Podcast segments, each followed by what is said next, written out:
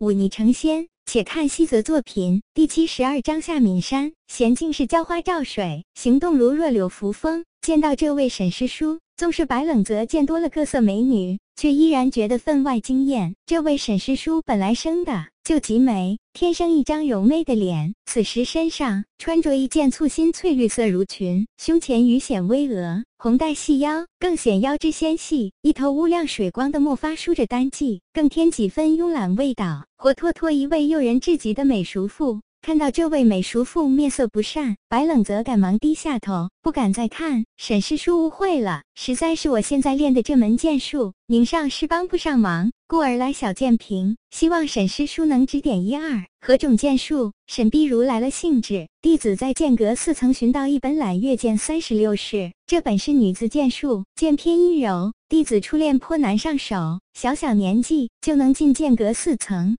可见你还是颇有天分的。怎的会想要去练那揽月剑？乃是一位师兄推荐，说之前有位了不起的师兄曾练过这剑术，对我颇有益处。可是那韩秋潭，哼，打你进这个院子，我就看出你背后所背的正是那人自铸的秋潭剑。怎的，你也要学那韩秋潭来撩拨我小剑平弟子？白冷泽一怔，哪里还不知道自己上了这王卫鹤的当？当下念头急转，立刻躬身道：“我与那魏寒。”师兄并不认识，弟子来当剑宗拜在宁上师门下，也不过才几个月时间，哪里会知道这些往事？弟子之所以练这揽月剑，也并非是韩师兄指点，而是大剑平的王威鹤师兄授意。若有冒犯之处，还请沈师叔海涵。沈碧如微微眯眼，秀眉一扬，罢了，看在你还算恭敬，倒也不是韩秋潭那般放肆，便饶了你。多谢沈师叔。金兰，去把雪明叫来。那女。子答应一声离开，沈碧如向前走了几步，来到白冷泽身边，看了看白冷泽，笑道：“你也不必紧张，那些祸都是他韩秋潭惹的，却与你没有关系。”这位沈师叔态度阴晴不定，白冷泽不敢怠慢，听到这话才缓缓直起身。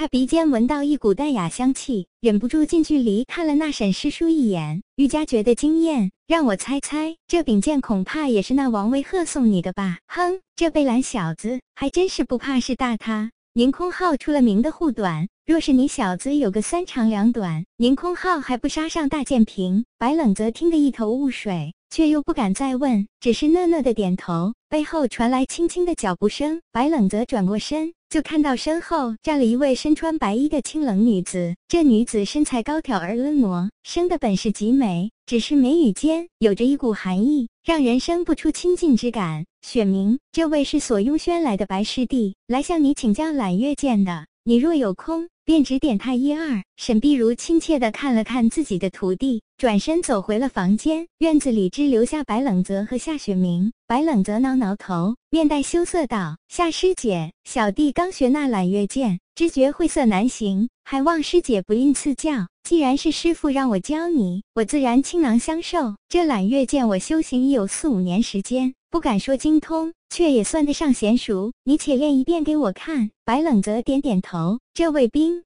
冷的师姐还真有几分冬梅独开的孤傲。白冷泽也不客气，抽出身后那柄长剑，开始练起了那揽月剑。只是在看到他手里雪亮长剑的时候，夏雪明修长的丹凤眼微微有些失神，配合着运气法门，将这揽月三十六剑演练一遍。白冷泽站定收气，静待师姐指点。夏雪明回过神来，面色不善的看着白冷泽手里的把柄剑。说道：“这剑可是那王威赫给你的？”正是。白冷泽想起之前沈碧如说的事，问道：“可有何不妥？”夏雪明摇摇头，又看了这剑一眼，淡淡道：“既然你敢接这剑，那便没有不妥。”顿了顿，这清冷女子接着说道：“你这剑法用的还算娴熟，运气法门也没有问题。之所以会觉得艰涩，是因为境界。”白冷泽眼前一亮，这揽月剑虽是女子所创。但男女皆可修行，只是对境界要求略高些。若我没看错，师弟你此时不过五凡境，还是莫要强行练习，先提升境界为妙。境界，白冷泽心里暗暗记下。看来是时候寻找新的妖穴了。跟夏雪明告辞，白冷泽径直下山。这般果断，倒是让那些等着看夏师姐对这男子大打出手的女弟子们好生失望。一些大胆的女弟子忍不住猜测，这男子莫非不喜女色？不然夏师姐那般国色天香，怎会有男子不动心？夏雪明站在小剑平的峰顶，看着白冷泽缓缓离去的身影，微微出神。那一年，同样是白衣古冠，同样是背负秋檀，只是那人却再不会来跟他练剑了。你要下山？宁空浩放下手中的茶杯，皱眉道：“所谓何事？”白冷泽早就想好了措辞，恭敬道：“家事当不会耽搁太久，弟子保证两个月内必然回来。”那好，为师便准你下山，但下